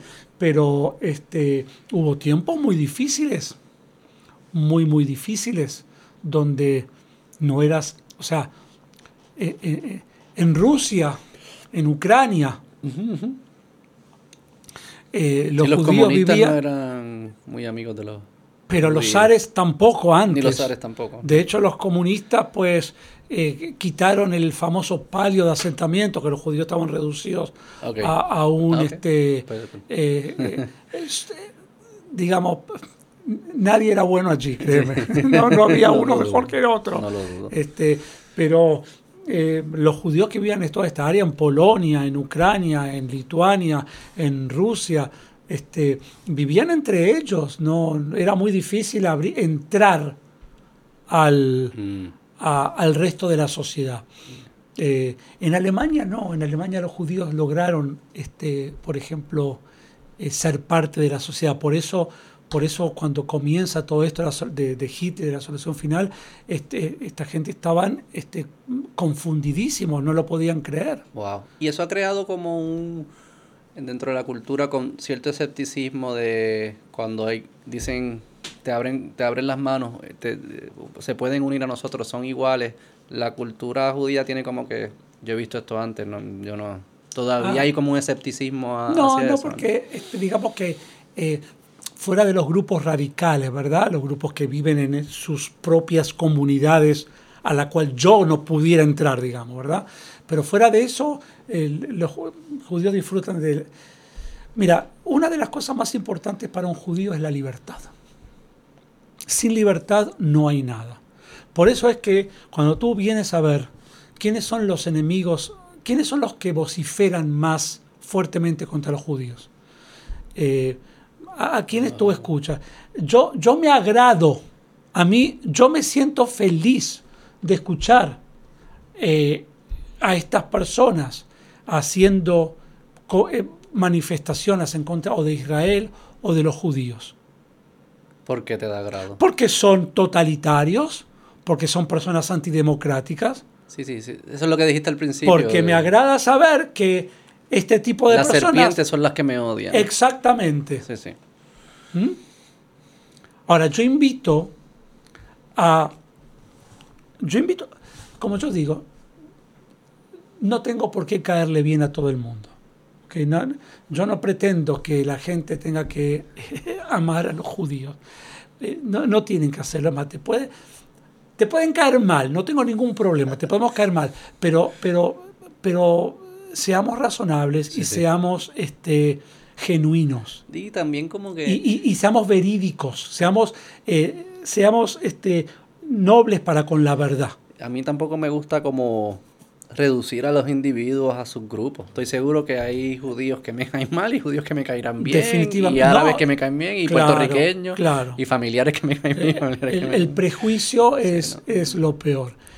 Eh, pero creo que la receta para que los judíos, fuera del aspecto económico, sean personas, tiene que ver con este, el aspecto comunitario y tiene que ver con este, los valores que propugnan esas, esas ¿Y comunidades. están conectados con esos 10 mandamientos originales o con esos mensajes originales? Todos estamos conectados con esos mandamientos, tú también. Los diez mandamientos no son, son cosas este, eh, eh, fuera... eh, eh, Sí, sí, eh, o pues quizás de otros, que no, quizás los diez, ¿cuál es el, el eh, Torah? los diez mandamientos o la- son, son universales hoy. Recuerda que cuando se dieron los diez mandamientos no había cristianos ni musulmanes, pero los diez mandamientos son, eh, digamos, con la excepción de la, del Shabbat, ¿verdad? Que es uno de ellos, con la excepción de ese, un ser humano bueno cumple con todos los otros mandamientos. Sí, sí. Bueno, el temor a Dios, los ateos no les importa. Ok. Sí, sí. Amar a Dios sobre todas las cosas, quizás. Sí, sí, pero pe- pe- otro- hay otras. Eh, ¿Cuál es? Torah, el Torah, mencionaste otro ahorita, no me pente, algo de los pen- La Torah es el Pentateuco. El Pentateuco. Pentateuco son los cinco libros de Moisés. Ah, En ese sí hay cosas que se recogen que tú dices, yo fácilmente puedo identificar estos valores que, que tenemos hoy y los puedo recoger todos desde allí. Y son cosas, cos- tradiciones y normas y valores que hemos traído con nosotros desde Sí, entonces. y, y hay cosas que, hay, hay, hay muchos elementos en la Torah, en el Pentateuco, que, que lo que es un judío secular, un judío, eh, por ejemplo, yo soy, una, soy un judío este, tradicionalista, este, eh, pero que vivo también una vida amalgamada a Puerto Rico. ¿verdad? Este, hago cosas igual que el resto de los puertorriqueños y, y me gusta el deporte y, y, este, eh, nada, igual que el resto y leo el periódico local Ajá, eh, sí, y sí, escucho la radio local. eh, a- así que eh, Me perdí, estábamos... ¿para dónde No, es un poco como que hablaste de que sí hay ciertas normas en la, en la tradición Ah, judía pero- y pero me la- interesa saber si cómo, se at- cómo se atan a esos mensajes eh, Bueno, originales. creo que tiene que ver con esta famosa palabra idios- idiosincrasia, ¿verdad? Todos esos pequeños detalles van calando en lo que va a terminar siendo tu cosmovisión, tu, tu forma de ver. Mm. Tu lente. Mm. eh, eh, tu lente, exactamente. Y creo que en la lente del judío hay tres cosas fundamentales: comunidad, libertad y educación. Son- suenan, Eh, me gustan. Fíjate que en países donde no hay libertad, prácticamente tú no vas a encontrar judíos. Que curioso que libertad y comunidad. Que es casi como ahí, eh, hay como... Alguien pudiese decir que esas cosas no, no, no necesariamente van juntas, pero es como que son necesarias. Si yo soy un individuo, soy libre, pero soy parte de una comunidad y, y, eh, de alguna forma tengo que crear armonía entre esas dos cosas. Una última pregunta. ¿Por qué tú crees que hay tantos comediantes exitosos judíos? Porque hay muchos judíos con una tendencia extraordinaria hacia las artes, no solamente comediantes. Así como hay comediantes, hay músicos. Las orquestas eh, sinfónicas y filarmónicas en Israel son eh, extraordinarias. La vida cultural en el Estado de Israel es algo, o sea, tú vas a la playa, o sea, en la playa vas a encontrar, tú caminas por la playa en Tel Aviv y vas pasando por una oferta gratuita de eventos culturales que es que no tiene par eh, y de una diversidad extraordinaria. Como te dije antes, hay eh, judíos destacados en la filosofía. Eh, los grandes filósofos alemanes, muchos de ellos eran judíos. Eh, Kuhn, Popper y varios otros que ahora dentro de la música, Mendelssohn y, otros, ¿verdad? Estamos hablando de los grandes, grandes, grandes. Eh, y hay cientos de otros que simplemente mi, mi ignorancia no me permite eh, recordar o, o mencionar en este momento. Eh, eh, hay judíos destacados en, en- en la literatura, en, en la, en la comedia también. Sí, la- siempre me ha parecido curioso. Sí. Yo sigo mucho a los comediantes como Sí. o sea, y ayer y el otro día estaba buscando antes de hablar aquí como cuántos y, y son y son sabes Jon Stewart, Jerry Seinfeld, Larry David. este, Mira, hay otro elemento típico de, de- de la... Esto tiene que ver con la forma de ser del judío. Una de la- yo debo reconocer que muchas veces uno se encuentra con personas judías que son personas ácidas, como mi abuela. Si le preguntabas a mi abuela, eh, ¿cómo, ¿cómo estás de la vista? Eh, bueno, no estoy bien, no veo nada, pero ¿qué importa? Por lo que hay que ver, no me pierdo nada. O sea, siempre había un comentario negativo. Eh, mi abuela siempre tenía, con todo lo que la quito, era una persona, o sea, una, una locomotora de trabajo, ¿verdad? Sí. Este, pero era una persona negativa. Pero eso es como eso no me parece negativo. Se parece al contrario, como que le- le- pues, le- veo lo bueno de no ver, que no veo la mierda que existe. No, no, pero lo de ella no es, lo de ella no es, es que no es, no es que ella estaba viéndole el aspecto positivo, es que este, no veo nada, pero de todas formas no hay nada bueno para ver, así Pero que como, no no, sí, no, no es el lado positivo, es como verle, es como... Me tengo que decir este cuento para poder move on. No, no me puedo estancar en esto. Por ejemplo, eh, lo- los, eh, los judíos de Europa, los ashkenazim, desarrollaron un lenguaje que es el yiddish. Ah, exacto. Eh, y el yiddish es un lenguaje donde, para darte un ejemplo, hay mucha comedia, mucha obra de teatro, mucho libro, eh, literatura escrito en yiddish. Eh, es una, una cosa cultural eh, muy floreciente. Y hay muchos refranes. Eh, una de las características del lenguaje es que está lleno de quotes. Como cuento, analogía. me- Sí, pero, pero estos refranes como... Pa, pa, pa, Tienen como un ritmo también, me imagino. Sí, típico, este, Como el de no hay mal que por bien no venga, este tipo de de, aforismos. Ah, está lleno de ellos que son súper ácidos, ¿verdad? Este, Dime uno a ver si te acuerdas. eh, el hombre decide y Dios se mata de risa, como que tú decides que mañana vamos a hacer y Dios se está, Dios está riendo, como estos dos tontos se piensan que, este, o, o decir, este, el que te decía de mi abuela, hay, hay Ese está bueno, el Sí. Oye, los puedes buscar en Google y, y los encuentras. ¿Cómo lo como buscó? Refranes en Yiddish, con Y, en Y, I, D, I, S, H. Eh, hay una idiosincrasia que tiene esa tendencia para el comediante. Sí. ¿Mm? Eh, hay el sarcasmo. ¿Y sabes de dónde puede, puede ser que venga eso? En la tradición judía pelear con Dios no es un problema. Como una conversación. Sí, tú tienes el derecho a regañar a Dios. tienes el derecho de caerle encima. De hecho, hay algo que se llama atormentarlo, ¿no? Como cuando hay veces que quieres lograr algo, siempre clavando ese algo sea algo bueno, salvar la vida de una persona, etc. tienes que atormentar a Dios, como ya llegaron al punto de confundirlo. La idea de un Dios este, intocable, no, la relación del individuo con Dios es tal que tú puedes pelearte con él. No te estoy hablando de, obviamente, insultar, porque eso ya estaríamos en, otro, en otra situación, Me pero, imagino que hay gente que haya, haya insultado. sí, pero, pero es, admi- es permisible que tú te enojes con Dios. Y, y, ¿Por qué eso? bueno, porque es parte de, de la relación, ¿verdad? Es parte de la relación. Y eso puede tener que ver mucho con, con, con esta cuestión del sarcasmo y, el, eh, y estas formas eh, alternativas de, de- de expresión. Bueno, Diego. El judío es eh, una persona creativa, ah, muy creativa.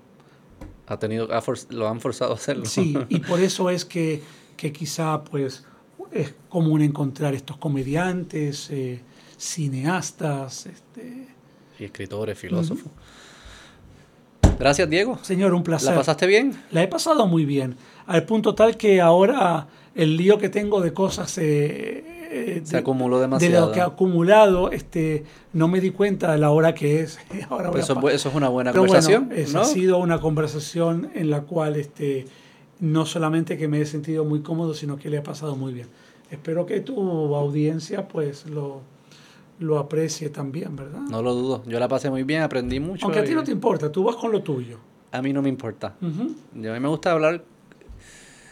Mi mejor regalo es que la persona que está al frente me diga gracias. Y la pasé bien y gracias por escucharme y tremenda conversación. Y si eso se da, yo creo que la audiencia es capaz de, de captar una buena conversación auténtica entre dos partes Así que se respetan. Espero que así se haya sentido. Claro que sí. Gracias, Diego. Gracias, Beto. Chao. Bye bye.